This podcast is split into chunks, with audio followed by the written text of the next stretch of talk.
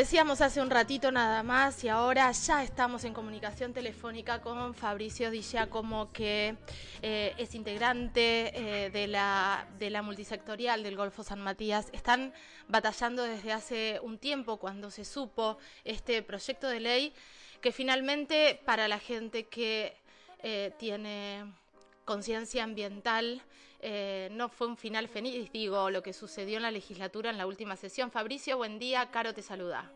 Buen día, Caro, ¿cómo estás? Bien, bien, muy bien. Contanos un poco porque también lo que sucede con estos, con estos temas, como pasa a nivel nacional y los incendios hoy en Córdoba o pasa con la exploración sísmica y la explotación petrolera en el mar argentino, es que los medios no replican tanto, ¿no?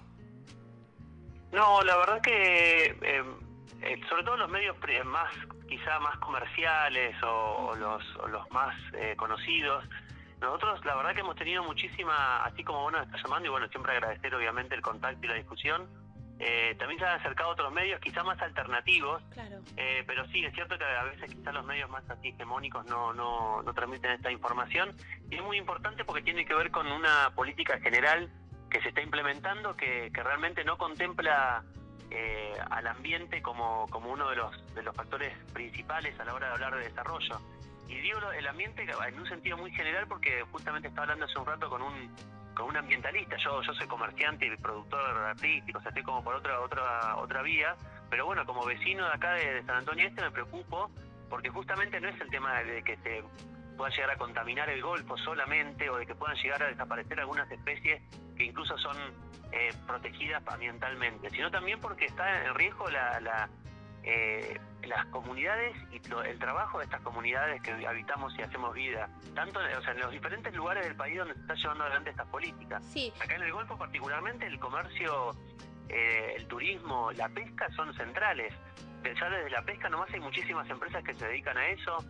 justamente ayer hablábamos con un con un biólogo especialista en el Golfo San Matías y y bueno, el, tema de la merluza, que es uno de los recursos pesqueros principales del Golfo, por ejemplo, eh, estaría en riesgo en caso de colocar un oleoducto en, con salida al mar acá en el mar Río Negrino. Eso es lo que te iba a eh, decir, Fabricio. Contémosle a la gente que nos está escuchando qué es lo que se aprobó en la legislatura de Río Negro.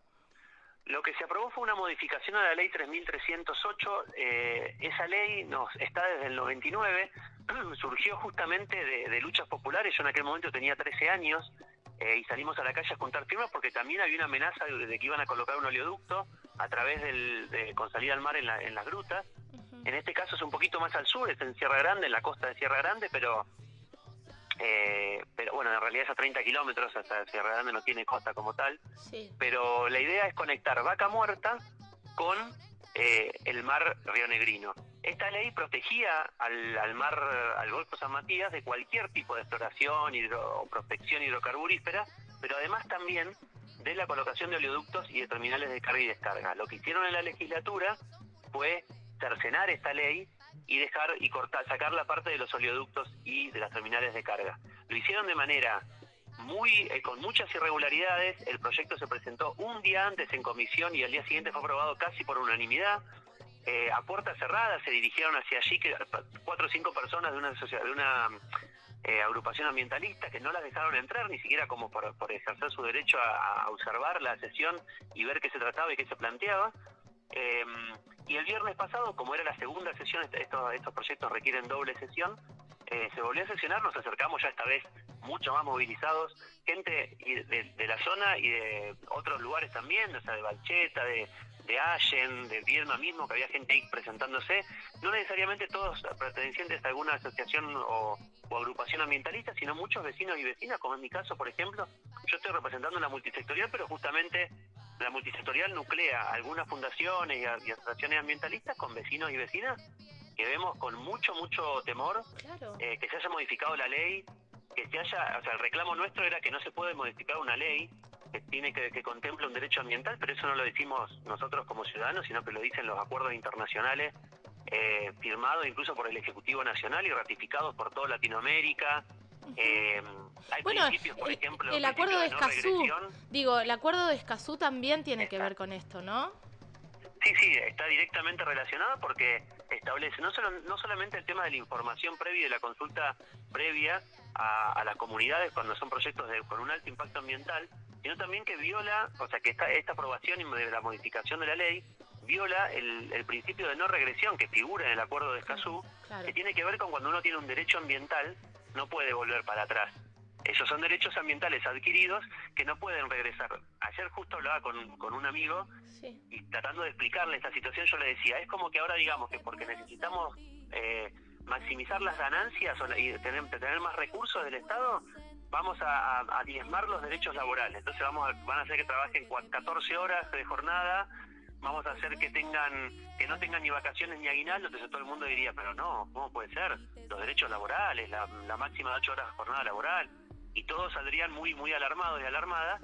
Bueno, en este caso sucede lo mismo con respecto al ambiente. Lo que pasa que se ve que, bueno, este, la legislatura tenía, los legisladores y las legisladoras tenían una, una impronta muy fuerte eh, porque hubo casi unanimidad, ahí no hubo grieta, no hubo separación Eso es lo que te iba a decir, esto es lo que te iba a decir y es lo que me parece tremendo. Para, para este tipo de cosas hay mucho silencio y mucha complicidad, porque no deja de ser un delito violar la ley o un acuerdo internacional, vamos a, vamos a ser sinceros, que los legisladores y las legisladoras hoy ocupen una banca no quiere decir que esto no sea violar directamente un acuerdo internacional, está por fuera de la ley por lo que contás.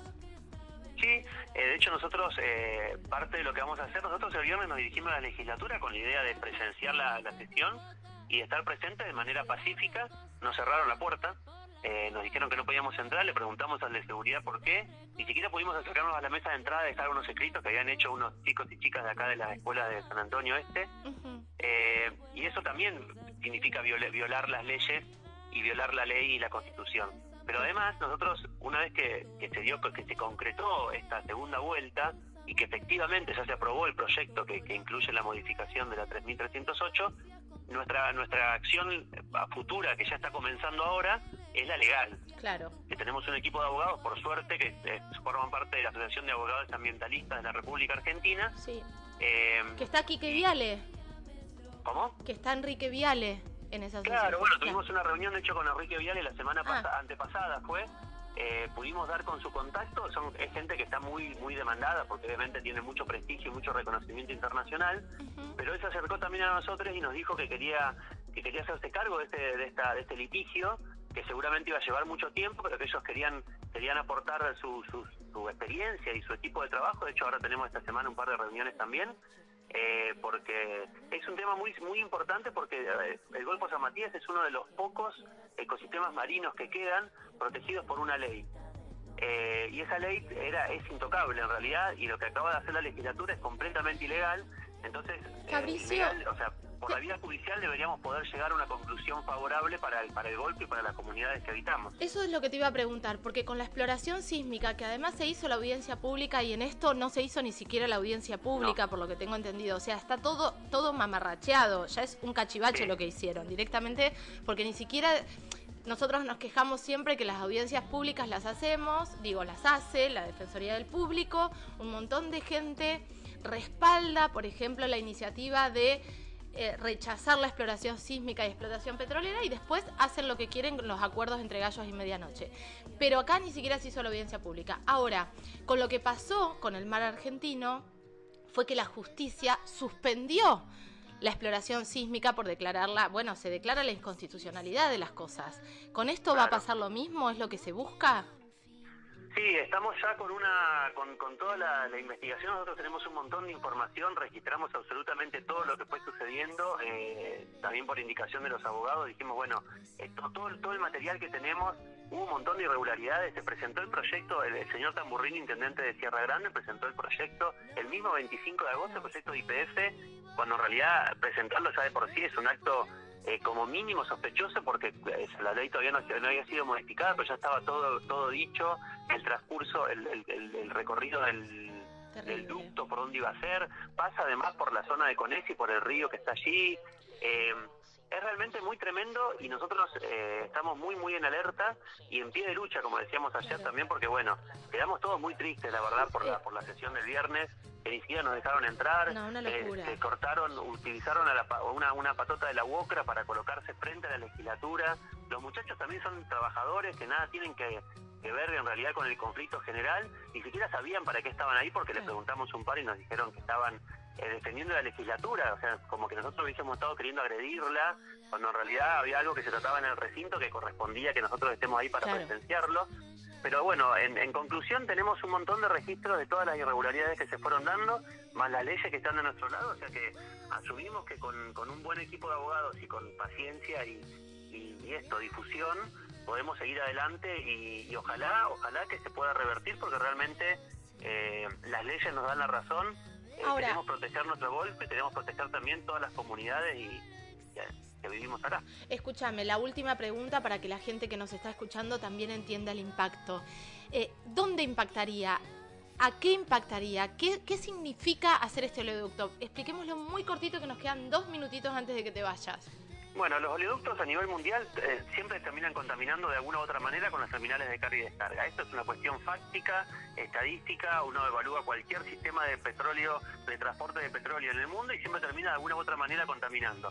El tema de implementarlo este el Golfo San Matías no solamente contaminaría por un eventual derrame o un accidente, sino que el simple hecho de que exista el, sistema de carga y descarga con monoboya, con buques gigantesco atravesando el Golfo, va a empezar a generar una contaminación gradual que va a afectar, por ejemplo, la zona de desove y de reproducción de la merluza, que es el principal recurso pesquero, uno de los principales del Golfo, todo lo que tenga que ver con el turismo, como es un Golfo, las corrientes son semicirculares, entonces, o sea, no se renueva tanto y un pequeño derrame, una pequeña contaminación en la zona de Sierra Grande, rápidamente llevaría a todo el Golfo a estar contaminado y no solamente eso, sino también a Península Valdés, que está a unos kilómetros más al sur y que también es eh, una zona, un reservorio natural eh, y una fuente de bueno inagotable de, biodiversidad. ¿Chubut nos zapateó con esto?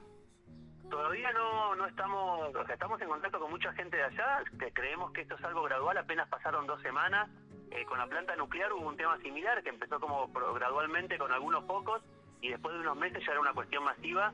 Esperamos que se genere un efecto ola y que y que esto sea un, río negrazo y que la gente se ponga de pie y le diga no al petróleo en nuestras costas. Como, como le dijo también a la planta nuclear, que lo acabas de recordar, y no pudimos decir no al uso de cianuro, que fue esa ley siniestra del 29 de septiembre del 2011, de 29 de diciembre del 2011.